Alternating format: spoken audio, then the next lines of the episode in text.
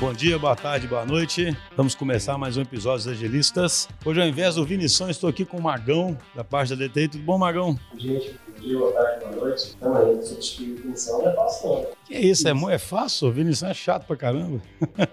Então, hoje a gente está dando a sorte de gravar mais um episódio desse que a gente comenta, que a gente gosta muito, que é quando um cliente pode contar uma história real sobre um processo de transformação digital que está muito atrelado, na verdade, uma transformação cultural, essa busca do, do agilismo, né? A gente está cansado, a gente sempre brinca com isso aqui, né? Tem muitos exemplos aí que sempre partem assim, ah, isso sempre é a história da Netflix, né? Netflix fez isso. E aí muitas pessoas, por mais que isso possa ser inspirador, isso muitas vezes não cria identidade né, com quem está ouvindo, porque são realidades tão distintas. Então, quando a gente pega uma empresa mais tradicional e consegue trazer aqui para falar o que está fazendo, tem uma percussão muito grande. Né? Então, hoje, a gente vai falar sobre a VLI, e é para entender o que é a VLI, em vez de eu ficar aqui explicando, já queria apresentar o primeiro convidado, que é o Loic, e pedir que ele se apresente também. Tudo bem, Loic? Bom dia, bonjour, Schuster. Hoje é dia de jogo da França contra Marrocos. Eu sou francês, então não posso deixar de falar bonjour para você. E eu não posso dizer que estou tor sempre torço pelos azuis, então... Então tá tudo certo. Deixa eu introduzir a VLI né, antes de me, de me apresentar.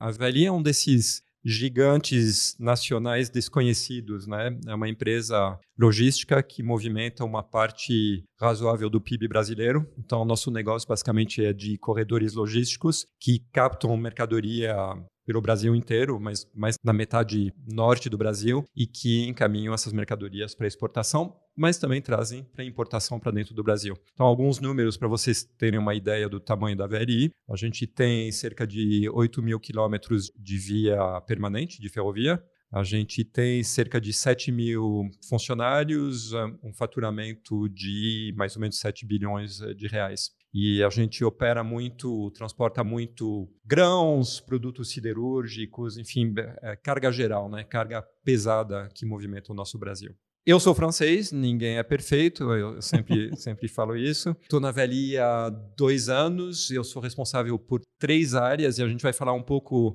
São três áreas que, na verdade, foram unidas dentro de uma área, uma equipe única. A gente vai falar sobre essa transição cultural daqui a pouco, usando o modelo da Gartner, né? o modo 1, que é a parte mais de TI, o modo 2, de transformação digital, que internamente nós chamamos de logística digital, e o terceiro, que é a parte de inovação. Estou há dois anos na companhia e eu estou promovendo essa transformação do grupo. Bacana. Estamos aqui também com a Vanessa. Tudo bem, Vanessa? Se presente aí, por favor. Olá, boa tarde, bom dia, boa noite, é assim?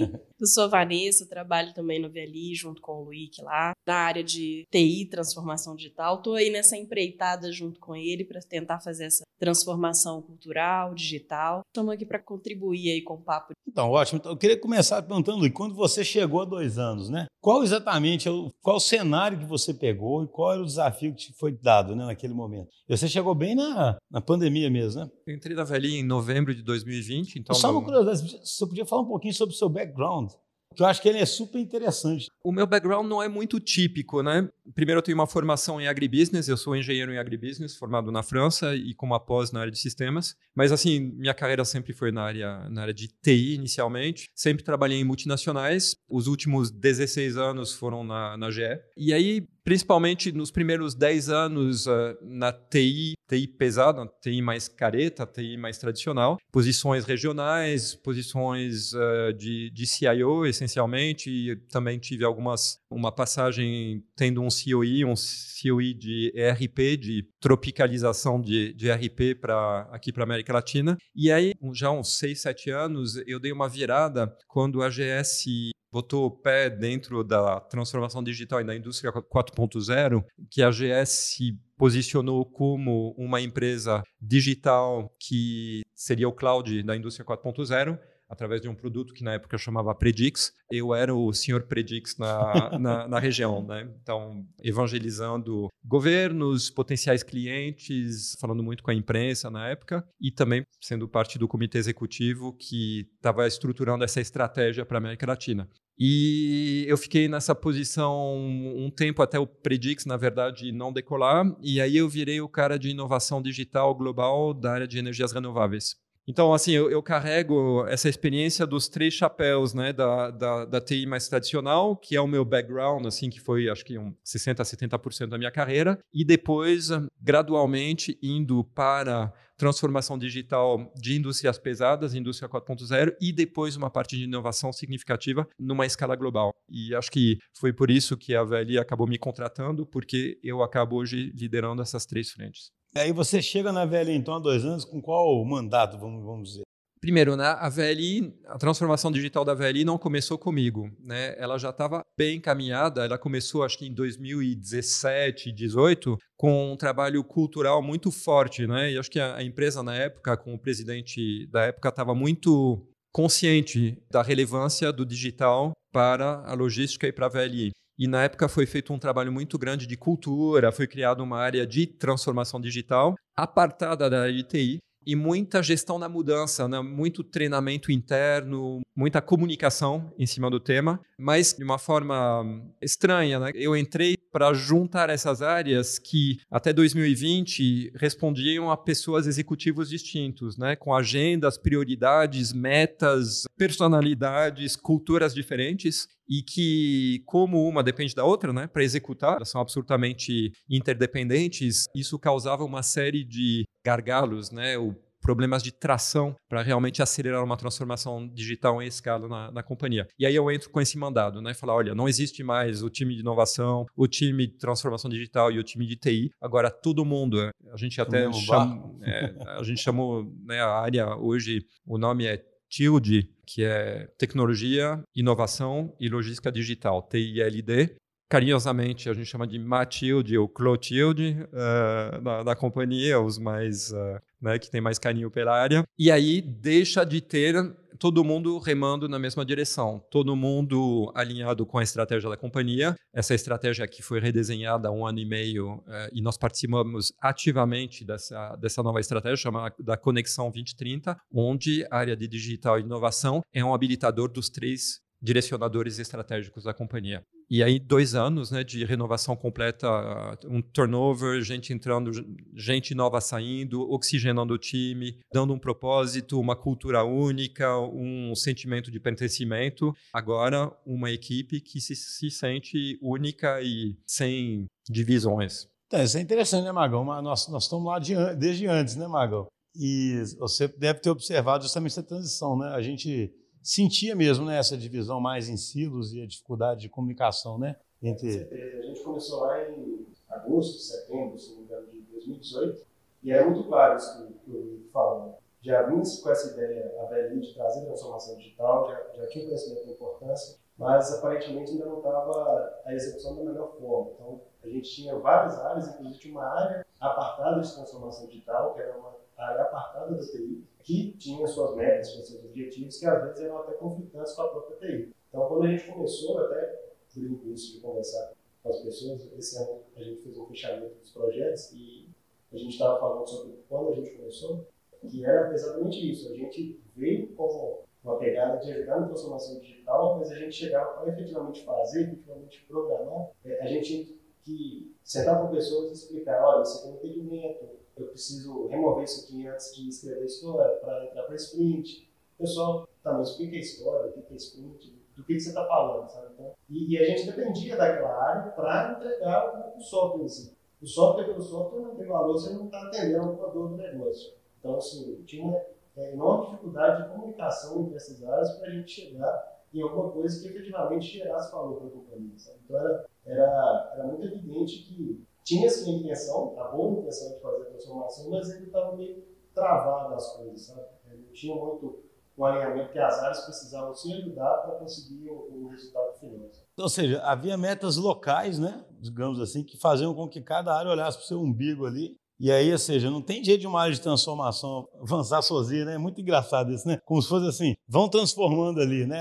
Porque a transformação é no cerne da própria empresa, né? Como é que você começou a agir para quebrar isso? Porque é difícil, né? Eu falo, quando eu falo que o pessoal fica ansioso por vez, é, é difícil para caramba, né? Porque são estruturas que já existem né? há muito tempo, e a pessoa já está apegada a certas posições, né, a responder a certos chefes, e aí de repente você tem que quebrar isso e botar todo mundo no mesmo barco alinhado, né? Quais são as principais ações né, para fazer isso acontecer? Acho que, na verdade, o, o problema ele é ainda maior na medida em que você tem uma liderança executiva da companhia que também não entende muito bem qual é a proposta de valor desses diferentes times. Né? Então, acho que o primeiro trabalho foi de reposicionar esse time único frente à presidência e ao comitê executivo da companhia. Então, para que, que a gente existe? O que é que a gente pode oferecer, por que, que a gente é relevante e a gente ter ritmos regulares, até de, de educação né, dessa população de executivos, para eles nos suportarem nessa jornada de transformação. Então, isso a gente partiu, na verdade, em vez de partir realmente. Obviamente, a gente fez um trabalho com o time, etc., mas o negócio foi muito mais estratégico. Clareza para é, quem está lá em cima. Clareza da, da estratégia da companhia de transformação digital e é que a gente pode trazer. Por quê? Porque a gente trabalhava muito em o que eu chamo de alta costura, né? Então a gente fazia um produto uma série de produtos, 15, 16 produtos através da área de transformação digital, que eram muito bons para um caso de uso específico e transformavam a vida de uma população, de uma área, etc., mas que não estavam integrados nem dentro de uma estratégia de transformação da companhia, nem transformavam o nosso sistema, né, que, que tem os seus gargalos. Então, não adianta eu transformar um, dentro de um fluxo de valor uma parte do fluxo se eu não tiver uma visão holística né, desse fluxo. Então, acho que isso foi a primeira sacada, é reposicionar essa área de lógica digital e conectá-la dentro de uma estratégia de uma estratégia corporativa. A partir disso, a gente conseguiu ter uma narrativa para o time como um todo de por que, que a gente existia, qual era o nosso propósito, para que as pessoas pudessem aderir e se sentir parte disso. E aí, enfim, isso é uma das dimensões. E por último, olhando talvez de uma forma talvez um pouco crítica, né? A gente tinha uma cultura bastante dura, para não dizer em alguns momentos um pouco tóxica né, da VLI, né, de gestão das pessoas. E uma da, das coisas que eu realmente quis imprimir na, na minha entrada é o respeito, a escuta, o acolhimento, a diversidade, mesmo se na, no capítulo diversidade a gente pode melhorar muito ainda, né? Nossa área digital, TI, eu estou falando do Brasil, eu estou falando até globalmente, ainda não é uma área muito diversa, mas a gente, né, você colocando as pessoas num espaço onde elas conseguem se expor, serem quem elas são, e não entrar numa reunião preocupadas né, do que elas podem falar, se expor, contribuir para o que está acontecendo, e isso dentro de uma narrativa corporativa, acho que destravou um monte de portas, né? E a gente conseguiu a adesão do time como um todo. A gente fez hoje um rito que a gente tem na, na, na VLI que chama gestão participativa, né, onde a gente chama toda a equipe. A gente faz isso trimestralmente, ir alinhando as pessoas sobre o que está acontecendo, manter essa conexão com a estratégia de todos os níveis uh, hierárquicos, não gosto muito dessa palavra,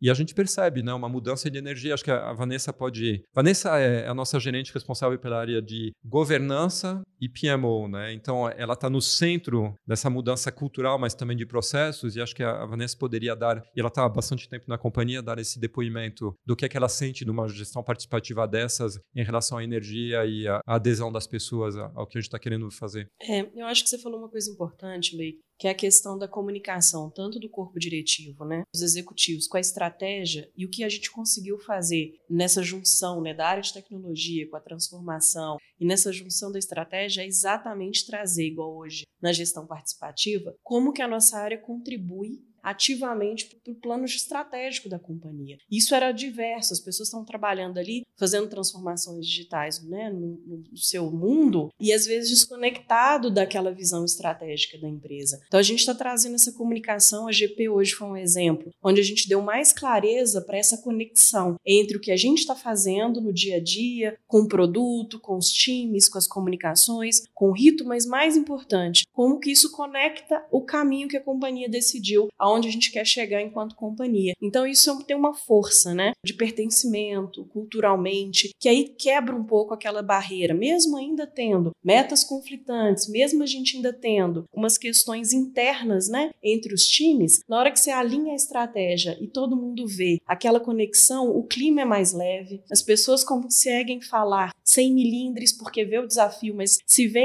parte da solução, né? Então começam a ser mais colaborativas culturalmente. Então, hoje eu tive, né, depois da nossa gestão participativa de manhã, almocei com algumas pessoas, buscando um feedback de como que a gente está. Acho que na gestão do Luiz, essa é a quarta, né, ou terceira gestão participativa que a gente faz, e a gente vê o clima mudando realmente. Às vezes ainda tem um conflito de comunicação, né? A gente ainda precisa trabalhar muito isso, mais assim, de metas e tal, mas a gente já vê um time estrategicamente olhando para o mesmo horizonte, né? Assim, sabe de que eu longo acho- prazo. Acho interessante, assim, olhando assim, do jeito que vocês falaram, me parece que vocês habilitaram a auto-organização, sabe? Porque, assim, a gente fala muito da auto-organização, mas você tem que se auto-organizar primeiro em torno de alguma coisa, né? É assim, a tal das decisões habilitadoras. E aí é a questão de dar clareza, né, sobre a estratégia. Porque como é que você vai querer que um time... Por que, que eu falo auto-organização, né? Porque uma base do ágil é colocar todo mundo no jogo, né? Acreditar que isso é muito mais importante do que decisões que vêm isoladas ou que você está usando inteligência coletiva. Então, primeiro, você cria uma clareza, né? De onde você quer chegar, qual é o seu papel para os dois lados, né? Igual o Luiz falou, não é só para o time, é para o próprio executivo, né? Que muitas vezes não entende isso. E depois, você cria um ambiente ali de segurança psicológica, permite todo mundo participar, né? Porque, assim, a auto-organização também depende dessa interação, né? Eu acho, assim, é um caminho que eu gosto muito, sabe? Assim,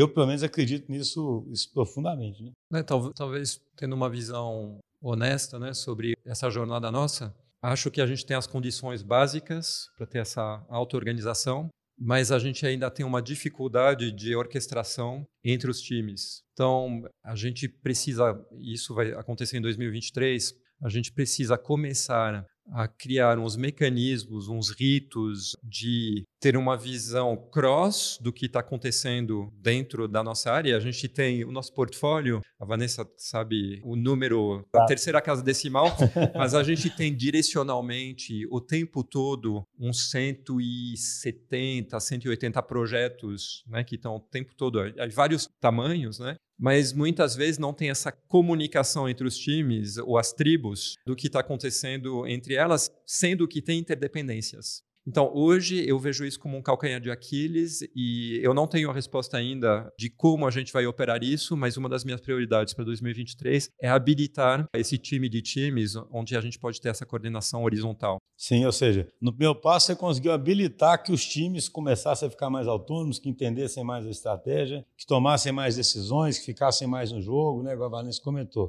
Mas ainda falta essa coordenação que tem que respeitar essa autonomia dos times, mas ao mesmo tempo tem que criar um novo tipo de restrição, porque essas dependências, por exemplo, são fundamentais, né?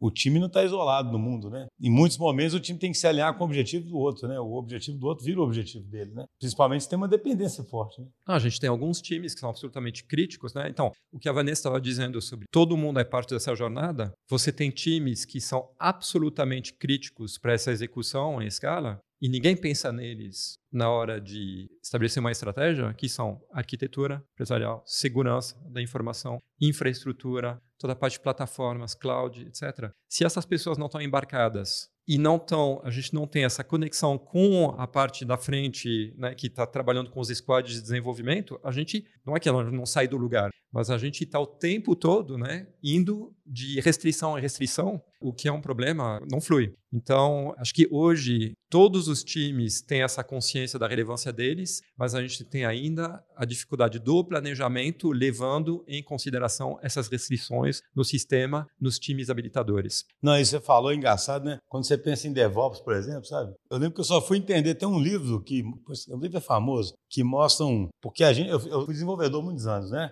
Então o desenvolvedor adora criticar a infra, né? Verdade ou mentira, Magão? Né? O desenvolvedor adora. É um, Mas- é um culpando o outro. É, né? não, o desenvolvedor para ele é sempre assim, né? Aqueles caras lá não complica minha vida, não sei o quê. Mas esse livro, eu lembrei porque esse livro ele contava a história do lado da infra, né? E aí era o contrário, né? É O que eu lembrei da imagem que você fala, né? O pessoal faz grandes planos aqui, né? E esses times habilitadores não são envolvidos nesses grandes planos. Eles vão descobrindo as coisas na hora que elas vão acontecendo, né? E aí eles se protegem, né? Então, esse livro, ele, ele ficava mostrando muito esse outro lado, sabe? Que, na verdade, assim, de repente, você tem que ser capaz de fazer deploy contínuo, você não tem nem jeito de fazer deploy contínuo. De repente, você tem que ter um servidor que consegue fazer tal coisa, mas ninguém te avisou, sabe? Então, é muito curioso isso, né? Porque depois alguém reclama que aquele time está tendo uma meta local. Porque imagina, imagina que você tem uma área lá que tem que fazer muita experimentação, mas a parte habilitadora não está nesse jogo. Aí vai um ficar brigando com o outro, né? Que, porque a meta do outro ali é não mudar nada, né? Porque se não muda nada, não acontece nada, ele está tranquilo, né? Porque né, ele está cumprindo a missão dele de deixar os termos no ar, né? A meta dele não é mais essa. Não, elas são antagônicas, na verdade, é, né? Elas são antagônicas. É. Assim, a meta dele agora não é essa, né? A meta dele é estar tá junto com o outro time mudando o tempo todo, porque é isso que a empresa precisa, por exemplo, para fazer experimentação.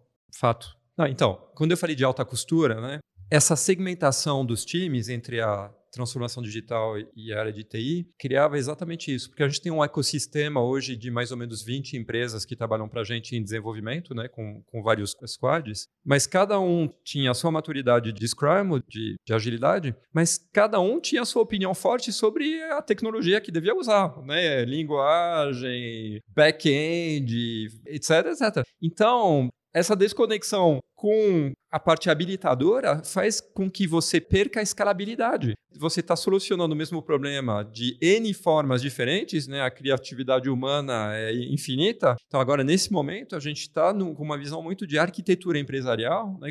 que vai desde redesenhar processos de negócios, fluxos de valor, mas que vão até também o tech stack, né? a pilha tecnológica, eu nem sei como é que fala em português, para a gente ter uma padronização acordada entre os desenvolvedores, que você estava falando, e a área que está mantendo o show funcionando, né?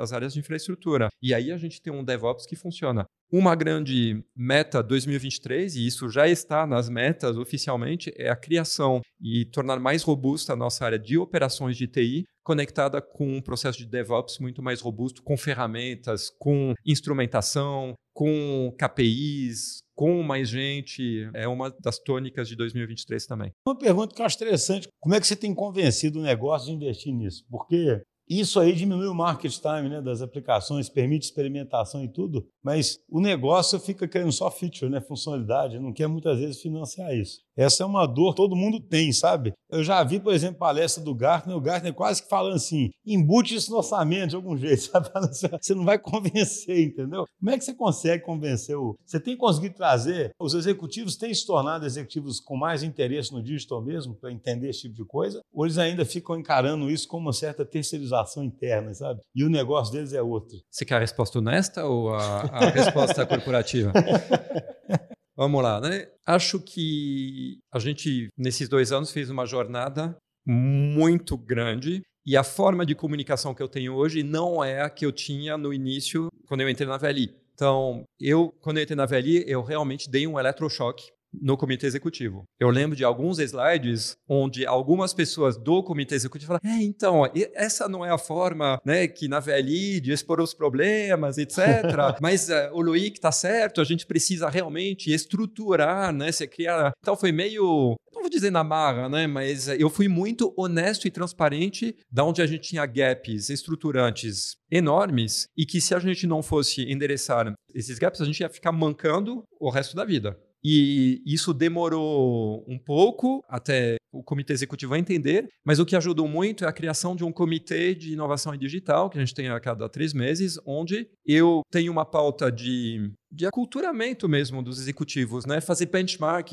Uma, uma das coisas que foi assim excelente, foi um marcador assim na, na, na minha carreira na VLI, foi quando eu, eu trouxe o Gustavo Werneck, o presidente da Gerdau, não o CIO, não o Gustavo França, o CIO. Sim, o Que é o, o, o, França, que é um cara animal, assim, eu adoro o França. Mas o Werneck, para falar com o nosso presidente, comitê executivo, da transformação digital da Gerdau. E o Werneck foi CIO, ele passou na posição de CIO em algum momento é, da Gerdau. Eu lembro disso. Ele, ele... Então ele tem o repertório. E isso destravou alguma coisa no cérebro do nosso, do nosso comitê executivo e abriu muitas portas. E aí depois, graças a isso, e uma comunicação regular, uma pauta e apresentando resultados né, consistentes, a gente foi ganhando credibilidade e tendo adesão da companhia para realmente mudar o posicionamento do digital dentro da VLI. Que interessante, hein? Porque é, é tipo que, que eu acho que muitas pessoas de indústria que vão ouvir vão tentar fazer, vão tentar mostrar o seu podcast para alguém, né? Porque eu falo assim, causa muito mais identidade isso, né? O CEO da Gerdau fala que está fazendo isso, no mínimo, ninguém ali acha que você, né, que, que essa é uma iniciativa que não tem sentido ou que é coisa da TI, né? Porque eu acho que o obstáculo que a gente sempre enfrentou na vida é isso, né? Fica parecendo o seguinte: é coisa desse pessoal de tecnologia, eu mal entendo o que, que eles falam, né? Deixa eu conduzir meu negócio aqui, né? A transformação digital traz essa mistura, né? De negócio que acaba. O Werneck, eu lembro a primeira frase dele, né? Ele começou, bom, na verdade, né? Tecnologia, eu não lembro exatamente as palavras dele, mas ele falou, bom, tecnologia são pontos de EBITDA, né? Então, na Gerdau, aplicando tecnologia com foco, com priorização, com alinhamento com a estratégia, eu entrego X pontos de EBITDA. É direto. Ele abriu assim. Pô, aí ele ganhou, ele ganhou a sala. E aí ele começou né, a explicar, aí ele, aí ele deu um, um, mergulho, né? Quais eram as principais prioridades, etc. E aí ele me abriu a porta para depois construir em cima dessa narrativa e conectar tudo que a gente faz com resultados de negócios, que é o que a gente faz e a gente tem conversas hoje de adultos em relação, olha, a gente pode, a gente tem vários cenários, a gente pode investir X, Y, Z, mas a conexão né, do nosso apetite de investimento com TI está conectado a resultados de eficiência operacional, de margem de precificação, etc. X em função de quão né, eu uso essa alavanca do digital para o negócio da VLI. Essa iniciativa de DevOps aí grande vai ser até um habilitador dessa outra prioridade de orquestração, né, que o Blake comenta, né? É, não, com certeza. Já tem um, um certo nível de maturidade DevOps, a, a própria VLI, mas sempre tem espaço para melhoria. Mas eu acho que vai habilitar muito essa integração cada vez maior, né? Porque a gente está falando aí de áreas e agora a gente vê também uma integração muito grande entre sistemas. Quando a gente começou lá, um, um problema que era é, bem gritante, assim, da VLI, que as próprias pessoas da VLI traziam, que era o que o Luiz falou, cada área tinha a sua solução ali, ou o seu Excel, ou o seu sisteminha, sisteminha assim, no bom sentido, um sistema menor, que resolvia o seu problema localmente e às vezes tinham várias áreas resolvendo o mesmo problema de formas diferentes. Isso aí combinava para quando a gente vai fazer alguma integração maior, algum sistema que pegue de ponta a ponta das áreas, o dado nunca bate. O dado em um sistema A está 100, no outro está 120, então gera todo esse tipo de problema. A melhoria do DevOps ajuda muito na integração desses temas e, inclusive, até reforçando o que o Luiz falou, é que por mais que essas conversas tenham abrido portas e traz uma visão diferente, né, o, o, comitê começou a enxergar a importância da transformação, você não pode deixar de entregar o do dia a dia ali. Então, o seu sistema não pode parar. O seu, não é porque agora você está puxando um processo de transformação digital que você pode se dar o luxo do seu legado um dia não funcionar, porque a companhia continua dependendo desses sistemas. Podem vir um dia a serem descomissionados, substituídos por outros sistemas, separados em outras frentes, né? mas é importante essa parte das áreas área da arquitetura, a área da segurança estarem no jogo, né? Não ser uma área separada que simplesmente você abre um ticket, envia um CF sinal, alguma coisa assim, a pessoa só lê o que você escreveu lá e, e, Aí, e executa. Magão, sabe? sabe por que eu acho tão importante essa comunicação com o nível executivo? Porque assim, quando você me fala do seu objetivo e me fala do DevOps, por exemplo, a gente já fez até um episódio sobre o Team Topologies, né? Que fala sobre as topologias dos times.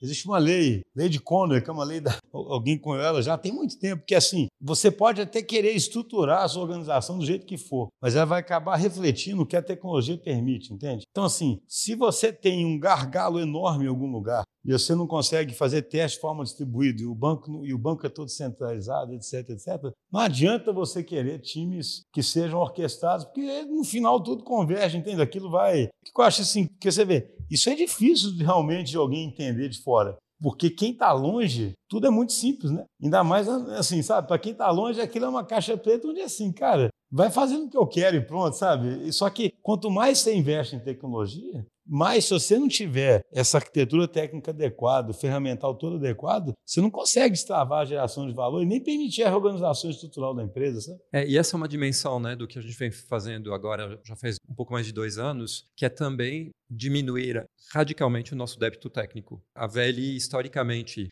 vinha investindo abaixo do necessário em projetos estruturantes habilitadores de, de digital e uma das coisas que foram feitas até um pouco antes da minha entrada é um plano de investimento corrente de três anos para a gente ir em cima do débito técnico. E a gente está fazendo isso, agora a gente está no último ano desse plano de corrente. Isso facilita muito a vida, né? Porque a gente começa a melhorar a infraestrutura, estou pensando, sabe, rede, links, eh, servidores, cloudificação, esse move to cloud que a gente está fazendo. E aí a gente começa a destravar esse valor que você está falando, né? Nos processos e na organização. Sim. E Vanessa, você está com essa missão, então, de uma prioridade essa orquestração no ano que vem E vocês estão criando uma estrutura, né, com, com PMO híbrido, né? Você pode falar um pouquinho mais sobre? É, eu acho que um dos grandes desafios, né, como a VLI é uma empresa de logística, né, então a gente tem diversos tipos de projetos, né? Desde os projetos que de desenvolvimento, onde os nossos apoiadores e parceiros trabalham já traz consigo a agilidade, também contribuindo para a gente, mas a gente também tem esses outros projetos de infraestrutura, esses outros projetos que são habilitadores e são tão importantes quanto, mas que tocam ainda em, em metodologias de gestão de projetos talvez mais tradicionais, além de várias etapas, né? A gente tem uma diversidade muito grande de etapas de projetos, como POCs, etc. Então, essa administração de uma carteira, o Luiz falou lá de 180 projetos, né, mais ou menos hoje, traz um desafio para a gente poder administrar, que é exatamente isso, né? Trabalhar ao mesmo tempo que você está desenvolvendo, ao mesmo tempo que você está construindo a infraestrutura que precisa, ao mesmo tempo você tem times com conhecimento, que a gente falou aqui no início da junção das duas áreas, com viés diferente. Então, a gente trazer a performance né, e analisar aquilo que está de fato desempenhando, aquilo que está indo bem, aquilo que está indo mal, aquilo que a gente precisa rapidamente tomar uma ação, é, é o que é o grande desafio, conversar com esse público distinto, com metodologias de projetos completamente distintos, mas sem perder o elo da comunicação, da dependência, sem quebrar aquilo que foi construído, que a gente falou no início, que é a visão né, da estratégia que une esses dois mundos, né? Então, esse aqui tem sido o desafio aí agora. Então, a gente está num processo bem de educar, de até para o nosso autoentendimento, né? A gente chegou e falou, poxa, como construir, né? Então, a gente vem discutindo e fazendo entrevistas, entendendo como é que o time trabalha hoje para montar uma proposta efetivamente de uma gestão que consiga fazer o elo de ligação entre essas infraestruturas, né? Esses projetos que a gente precisa e sempre vai ter, né? Porque é uma questão viva, com os projetos de, de área de negócio, desenvolvimentos, é de transformação digital efetivamente. Então, acho que esse é o desafio para o ano que vem aí. Então, nós estamos chegando perto do final. Eu queria fazer mais uma pergunta para o Luiz, mas antes só um, um breve sumário, eu entendi do que eu entendi até agora, eu sempre gosto de sumarizando. Eu achei bem interessante, porque assim, na minha cabeça é assim, né?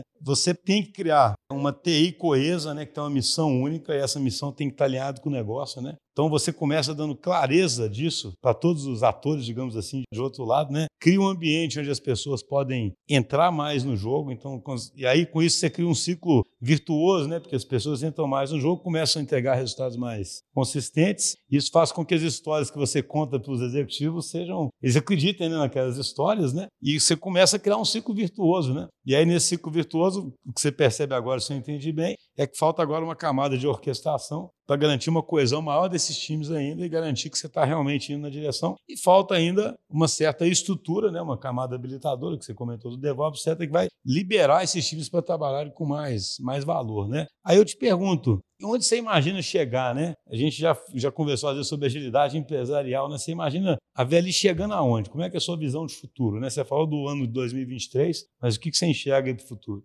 Eu não tenho pretensão ou visibilidade nesse momento de chegar em agilidade empresarial, porque acho que a VLI nesse momento está mais focada em cima de eficiência operacional e de rigor, disciplina operacional. E quando eu falo operacional, é na operação mesmo, né? na operação de trens, de portos e dos nossos terminais. Então, assim, a gente não pode. Essa é a prioridade. São, se eu introduzir numa escala da companhia mais uma prioridade com uma cultura que é fundamentalmente diferente do que o Six Sigma, do que o Lean, mais essa camada de agilidade, a gente vai bagunçar o coreto.